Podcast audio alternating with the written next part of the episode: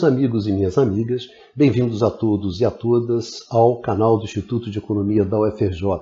Eu sou Ronaldo Bicário e esse é o Curto Circuito, um programa do Grupo de Economia da Energia. Nessa edição de número 9, eu gostaria de conversar com vocês sobre as bandeiras tarifárias. Na última terça-feira, dia 21 de junho, a Agência Nacional de Energia Elétrica definiu os novos valores para as bandeiras tarifárias. Esses novos valores representaram, em média, um aumento de 60%.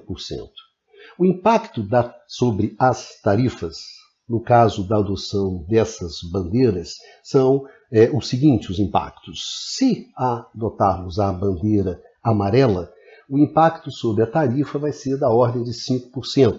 Se a gente adotar a bandeira vermelha, no patamar 1, o aumento vai ser de 10%. E se for adotada a bandeira vermelha no nível 2, o impacto sobre as tarifas vai ser de 15%. Com relação à bandeira de escassez hídrica, que foi aquela bandeira que foi adotada durante a crise do ano passado, né, a crise elétrica do ano passado, essa bandeira foi uma bandeira excepcional ela foi uma bandeira que foi adotada justamente de setembro de 2021 até abril de 2022. Então essa bandeira ela desaparece e você fica com as tradicionais bandeiras: a bandeira verde, a bandeira amarela e as duas bandeiras vermelhas. Portanto, isso é o que aconteceu na semana passada. Por que, que eu estou querendo conversar com vocês exatamente sobre as bandeiras? Porque, na verdade, as bandeiras, elas explicitam um problema estrutural do setor elétrico brasileiro. Né? Mais do que um mecanismo de sinalização das condições de, dos custos de geração, das condições de oferta da energia elétrica, o que, que as bandeiras explicitam, mais do que essa sinalização, é a deterioração dos mecanismos de redução da nossa exposição ao risco hidrológico. Os que as bandeiras sinalizam, acima de tudo, é que cada vez mais nós estamos expostos aos riscos hidrológicos, ao risco de chover ou não chover. E é claro que essa maior exposição, ela fragiliza, ela fragiliza muito o que? O nosso próprio modelo hidráulico brasileiro.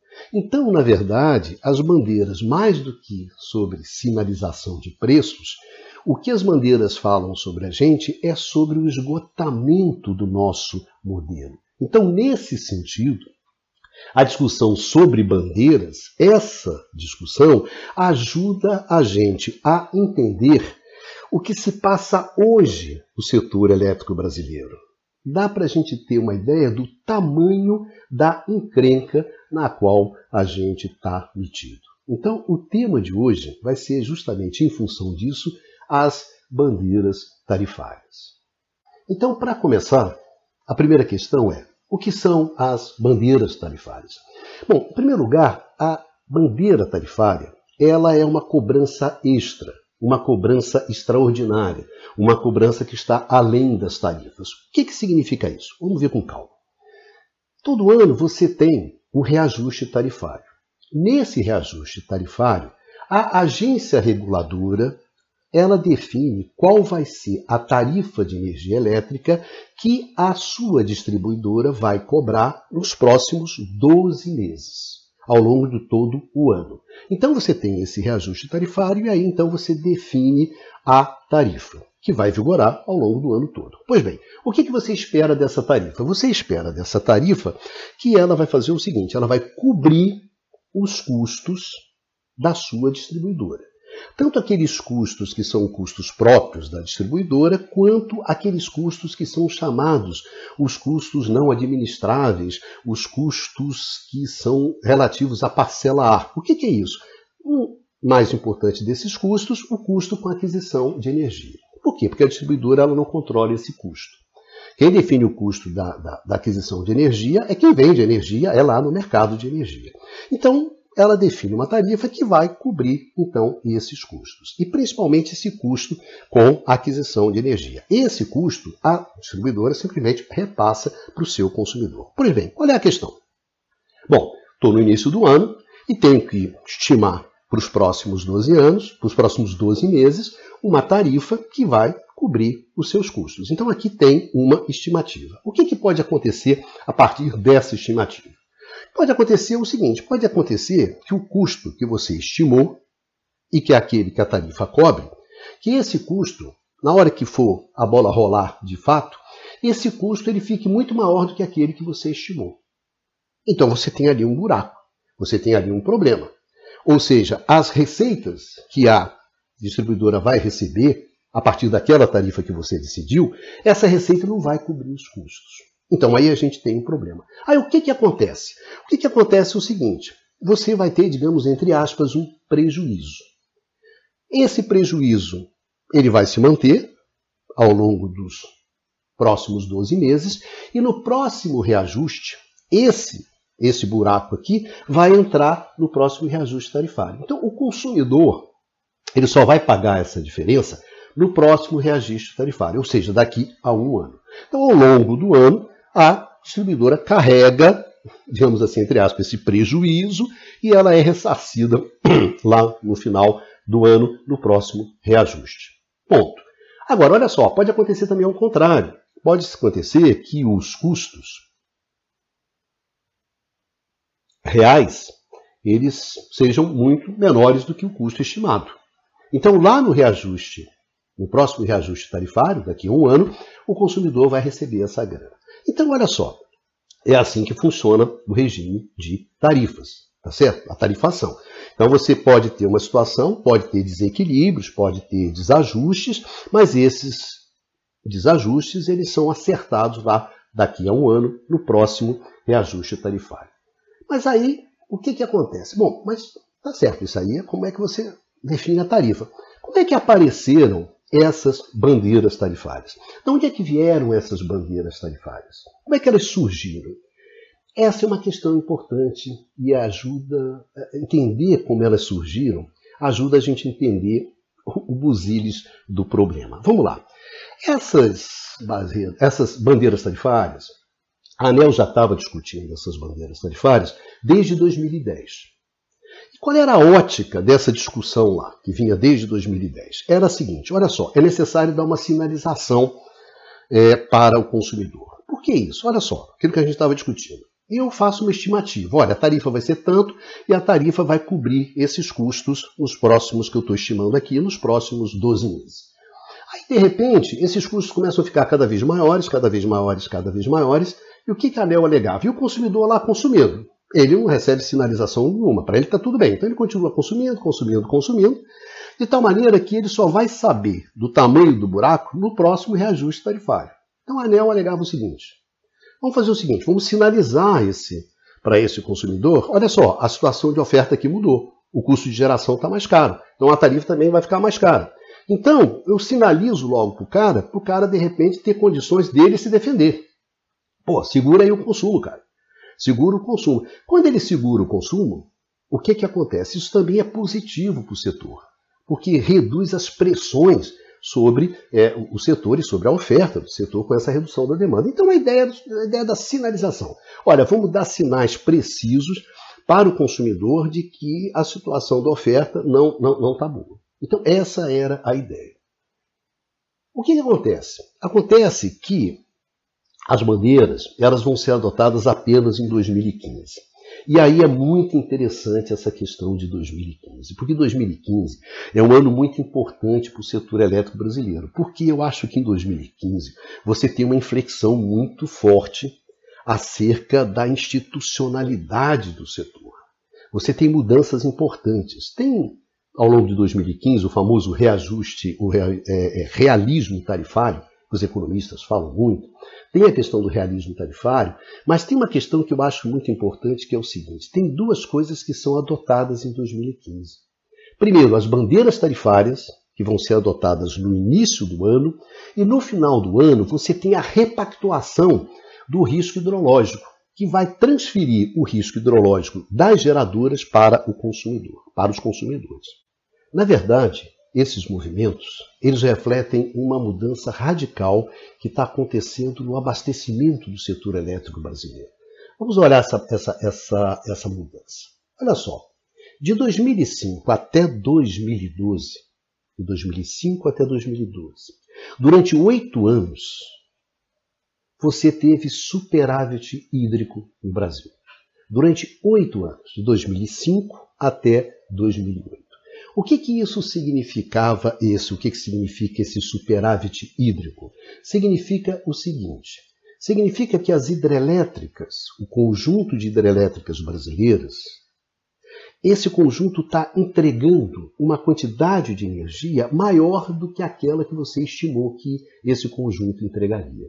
Então você tem um superávit. Para vocês terem uma ideia, em 2011, por exemplo, esse superávit ele atingiu um valor de 13%. Então você tinha uma condição, ao longo desses oito anos, uma condição hidrológica, se você quiser saber, uma situação muito confortável. Essa situação ela muda a partir de 2013 e ela muda de uma forma radical. Por quê? Porque a partir de 2013 nós passamos a ter o que? Déficit. Déficit hídrico. Ou seja, as hidrelétricas elas começaram a entregar menos do que aquilo que você esperava que elas entregassem.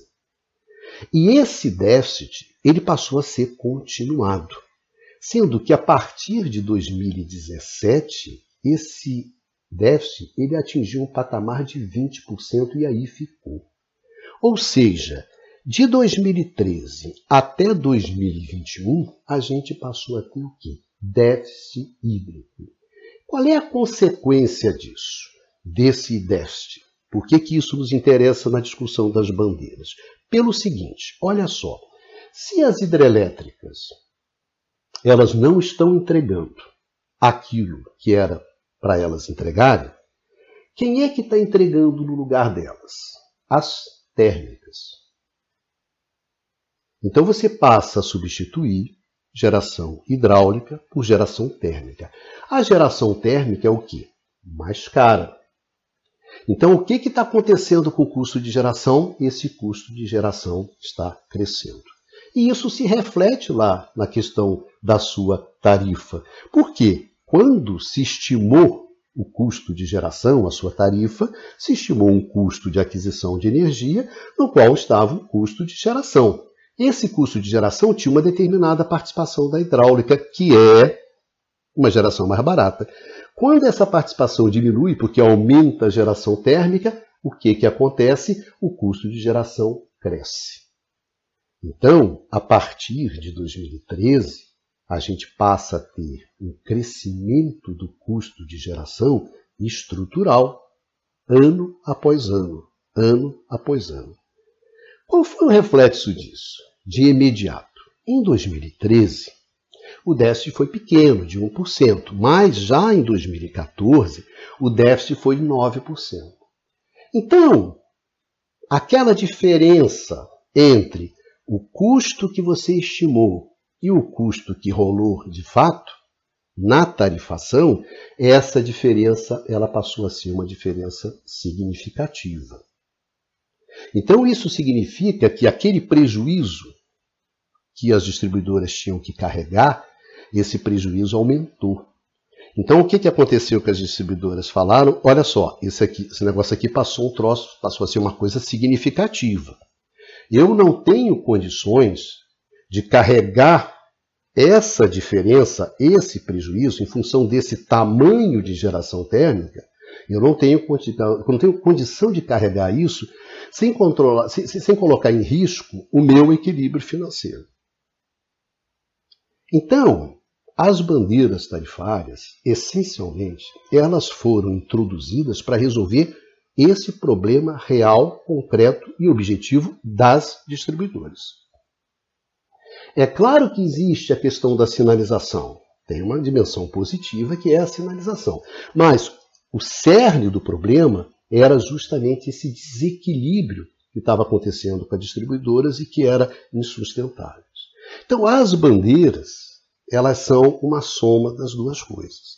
Tem a dimensão da sinalização, mas tem também a dimensão de você antecipar uma receita. Antecipar uma receita que a distribuidora só teria no próximo reajuste tarifário. Então, esse, esse, esse buraco entre os custos da distribuidora e as receitas definidas pelas tarifas, esse buraco ele ficou muito grande. Então, a entrada das bandeiras é para fazer isso. Então a bandeira sinaliza que a condição de oferta está difícil, sinaliza que os custos de geração estão tá crescendo, mas ao mesmo tempo permite, via as bandeiras, você fazer o quê? Antecipar essa receita e resolver esse buraco que você abre na, na, nas contas da distribuidora quando as térmicas começam a entrar fortemente e acima daquilo que você esperava que elas entrassem. Então, aqui que está a questão das bandeiras. Então, as bandeiras não são só a sinalização que você vê em vários sites da internet, a sinalização, a sinalização. Não, não é só a sinalização. É também o que? A antecipação das receitas para as distribuidoras desses, desse aumento de custo na geração que não está refletido na geração. E aí vem a questão que nos interessa. Por que, que essa questão é, é, é importante. Né? Onde é que está a questão fundamental dessa discussão das bandeiras? Por isso, por que, que essa situação coloca uma questão que ajuda muita gente a entender o que está acontecendo no setor elétrico brasileiro hoje? O centro do problema, a questão fundamental, é a seguinte: a maior exposição ao risco hidrológico essa maior exposição ao risco hidrológico que o setor elétrico brasileiro vive, que é a função justamente da perda daquele mecanismo fundamental, essencial, histórico do setor elétrico brasileiro para reduzir o risco hidrológico, que eram os reservatórios, esse mecanismo ele se fragilizou. Se fragilizou por quê? Porque a demanda cresceu e a capacidade desses reservatórios não acompanhou esse crescimento. Então, a possibilidade, o papel dos reservatórios nessa redução do risco hidrológico, esse papel foi se reduzindo. E na medida em que esses reservatórios eles foram perdendo a força, evidente que cada vez mais a gente ficou exposto ao risco hidrológico. Qual é o impacto disso? Imagina o seguinte, para vocês terem uma ideia de como é que isso é complicado você tem que fazer uma estimação, você tem que fazer uma estimativa sobre como vão evoluir os custos de geração ao longo de 12 meses, quando você faz o reajuste tarifário. O que, que essa maior exposição ao risco explicitou? As dificuldades cada vez maiores para fazer essa estimação. Então, fazer essa estimativa ficou cada vez mais difícil, cada vez mais incerto. E aí o que, que aconteceu? Como aumentou a incerteza, a solução é clássica. Se eu não sei o que vai acontecer, eu tenho que ter algum tipo de mecanismo que permita que eu possa reagir rapidamente, prontamente a qualquer coisa que aconteça. Que a gente chama o quê? Mecanismos de flexibilidade. É isso que a bandeira é. A bandeira nada mais é do que um mecanismo de flexibilização da tarifação face ao aumento das incertezas, fato a maior exposição ao risco hidrológico. Porque com a maior incerteza em relação ao custo de geração? É o regime hidrológico. Dependendo como vão se comportar as chuvas, esse custo de geração pode ser maior ou menor. Então, o grande pulo do gato, me desculpe, da bandeira não é a sinalização, é ser esse mecanismo de flexibilidade, esse mecanismo de flexibilização. Agora, vejam vocês o tamanho do problema. Tá certo, então tive esse problema aqui de maior risco, de maior incerteza, enfiei essa essa flexibilidade aqui, que são as bandeiras. Eu tenho a bandeira vermelha, eu tenho a bandeira amarela, eu tenho a bandeira, eu tenho a bandeira verde, né, que sinaliza, ó, tá tudo certo. Bandeira amarela, ó, esse negócio aqui tá ficando mais complicado. Bandeira vermelha no patamar 1, ó, ficou mais complicado. E bandeira 3 é o famoso, ó, deu M, essa coisa aqui piorou. Então você tinha esse, esse recurso aqui na mão para resolver esse problema da da tarifação. Tá certo. Olha o que, que aconteceu ano passado. Se você olha a ANEL, ela diz o seguinte: olha só, a bandeira vermelha 2, no nível, né, nível 2, a bandeira mais pesada que você tem, a bandeira mais pesada que você tem, cobre 95% dos eventos. Olha só. 95% do que acontecer, eu respondo com uma bandeira. 95%, se você quiser, dos aumentos de custos que podem acontecer nos próximos 12 meses, se acontecer, coloca a bandeira, bandeira resolve. Aí veio o ano passado. Veio o ano passado. E aí o que, que aconteceu no ano passado? Não cobriu. Mesmo a bandeira vermelha não cobriu os custos de geração, não cobriu o aumento dos custos de geração. Então foi necessário você criar o que? Mais uma bandeira.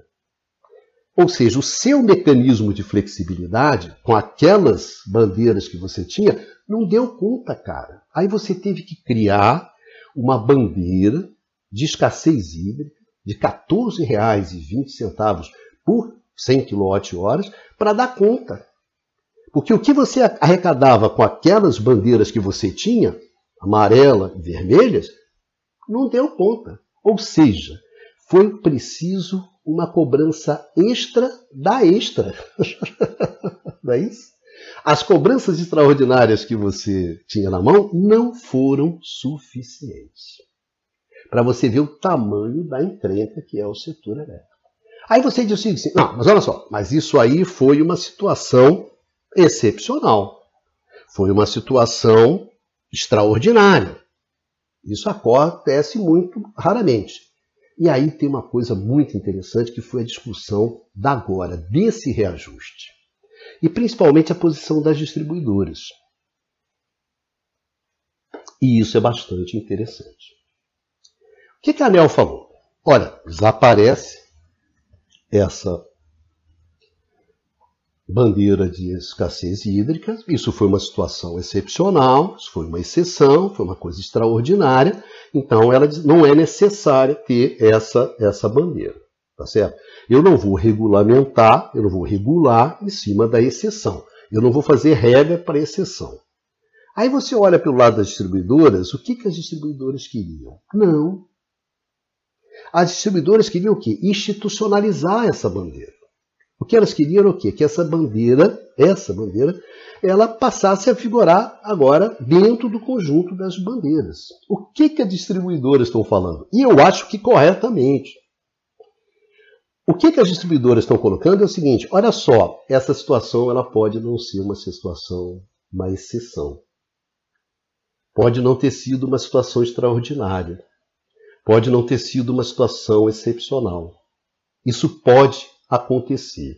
E se acontecer, o que, que você quer que eu faça? Que eu, distribuidora, fique esperando até você definir, reconhecer a excepcionalidade e criar uma nova bandeira, como aconteceu ano passado, e isso acabou me ferrando como distribuidora, porque todo o dinheiro arrecadado, inclusive com a nova bandeira excepcional, não foi suficiente para cobrir os meus custos. Eu carreguei custo até esse ano. Tanto isso é verdade que entre as razões, os motivos para o atual reajuste, lá está o quê? A compra de energia durante a crise. Então, aquele gasto com energia durante a crise não foi coberto mesmo com as tarifas e todas aquela bandeirada. Olha só que interessante. O que, que as distribuidoras estão, fazendo, estão afirmando? Né? O que, que as distribuidoras estão colocando? Olha, esse conjunto de mecanismos aí de flexibilidade que você está colocando, tem que colocar mais um. Ele não atende o grau de incerteza que pelo menos eu, distribuidora, estou vendo. Olha só o tamanho da encrenca. A Anel falou: não, tudo bem, não vou colocar, porque foi uma exceção. Aí vira distribuidor: não, eu acho que não foi exceção, não. Acredito que as distribuidoras têm um ponto. E esse ponto é um ponto importante. Enfim, isso tudo é para vocês verem o tamanho da encrenca. O que são as bandeiras de fato? As bandeiras são uma espécie assim de analgésico. É um analgésico para controlar uma dor de cabeça crônica. Mas é apenas um analgésico. Esse analgésico, você teria que ver o seguinte: sim, mas quais são as causas dessa dor de cabeça? Essas causas, nesse exato momento, nós não estamos enfrentando. O que a gente está fazendo é distribuindo analgésico a tudo quanto é canto. Né? O setor elétrico brasileiro virou uma aplicação de analgésico generalizado. E a discussão das bandeiras apenas reflete isso. Então eu acho que mais, mais do que sinalizar preços, sinalizar preços, sinalizar a situação da oferta, eh, sinalizar os custos de geração, o que as bandeiras sinalizam, gente, é o esgotamento do modelo do setor elétrico brasileiro. Então é justamente esse esgotamento, esse esgotamento do nosso modelo, é que as bandeiras tarifárias sinalizam para nós. Então discutir as bandeiras tarifárias é discutir esse esgotamento. É esse o grande problema que a gente tem que enfrentar. E a gente não vai enfrentar esse grande problema com privatização da Eletrobras e com liberalização de mercado, como está no projeto de lei 414. Na verdade, isso aqui só aumenta a dor de cabeça. Simplesmente aumenta a dor de cabeça. E nada mais do que isso.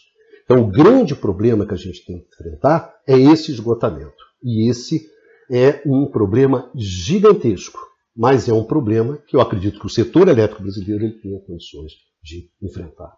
E para terminar, eu gostaria de chamar a atenção para vocês de um fato. Eu achei um fato interessante, justamente olhando os dados das bandeiras tarifárias. Que fato é esse? Esse fato diz respeito à privatização da Eletrobras.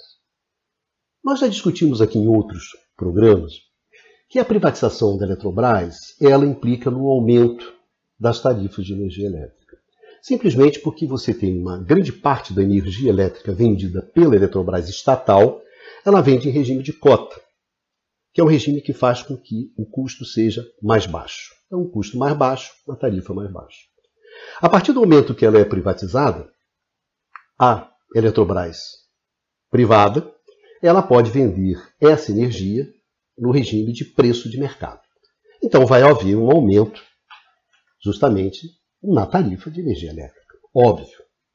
Para evitar isso, para atenuar isso, o que que fez os senhores que controlaram, que geriram a privatização? Criaram a seguinte situação. Nos próximos 32, nos próximos 25 anos, a Eletrobras privatizada vai direcionar 32 bilhões de reais ao longo de, 30, ao longo de 25 anos para justamente atenuar esse impacto da descotização. Então, vai enviar para a chamada Conta de Desenvolvimento Energético, a CDE. No primeiro ano, esse ano, a propósito é o ano eleitoral, desses 32 bi já vão chegar a 5 bi. E a ANEL falou o seguinte: olha, esses 5 bi vão ser responsáveis por uma redução de tarifa da ordem de 2, 3%. Tá certo. Então a privatização da Eletrobras tem aqui uma redução de 2, 3% em função desses 32 bi aí dos ou dos 5 bi desses 32. Tá certo, 2, 3%. Aí você olha e fala assim: olha só, a aplicação, a aplicação da bandeira mais fraquinha, daquela bandeira que explicita assim, um soluço na oferta de energia elétrica, essa aplicação da bandeira já dá um aumento na tarifa de 5%. Então, a aplicação da mais singela das bandeirinhas já faz com que esses 2, 3% da privatização da Eletrobras simplesmente desapareçam. Então, por aí você tem uma ideia do tamanho das coisas dentro do setor elétrico. Ou seja, 32 bi ao longo de 25 anos Não é coisa nenhuma dentro do setor elétrico. 5 bi, que vai ser colocado esse ano dentro do setor elétrico, gente, não é nada. Dá uma redução de 2%. Ano que vem, esses 5 bi viram 2, 2 bi. Então isso vai ser responsável o quê? Uma redução de 1%? Qualquer bandeirinha dá 5. Então, cara, a importância disso, né? Isso aí é para vocês entenderem como é que são as coisas. Os caras foram lá, foram num jantar num restaurante caro e na saída deram uma balinha para o consumidor. Ou seja, a rapaziada que foi no jantar da privatização da Eletrobras, na saída deu uma balinha para o consumidor. Isso aí dá uma ideia de por onde andamos. Um grande beijo, um grande abraço para vocês e a gente se encontra aqui no canal do Instituto de Economia da UFRJ no próximo curto circuito. Se cuidem, vida que segue.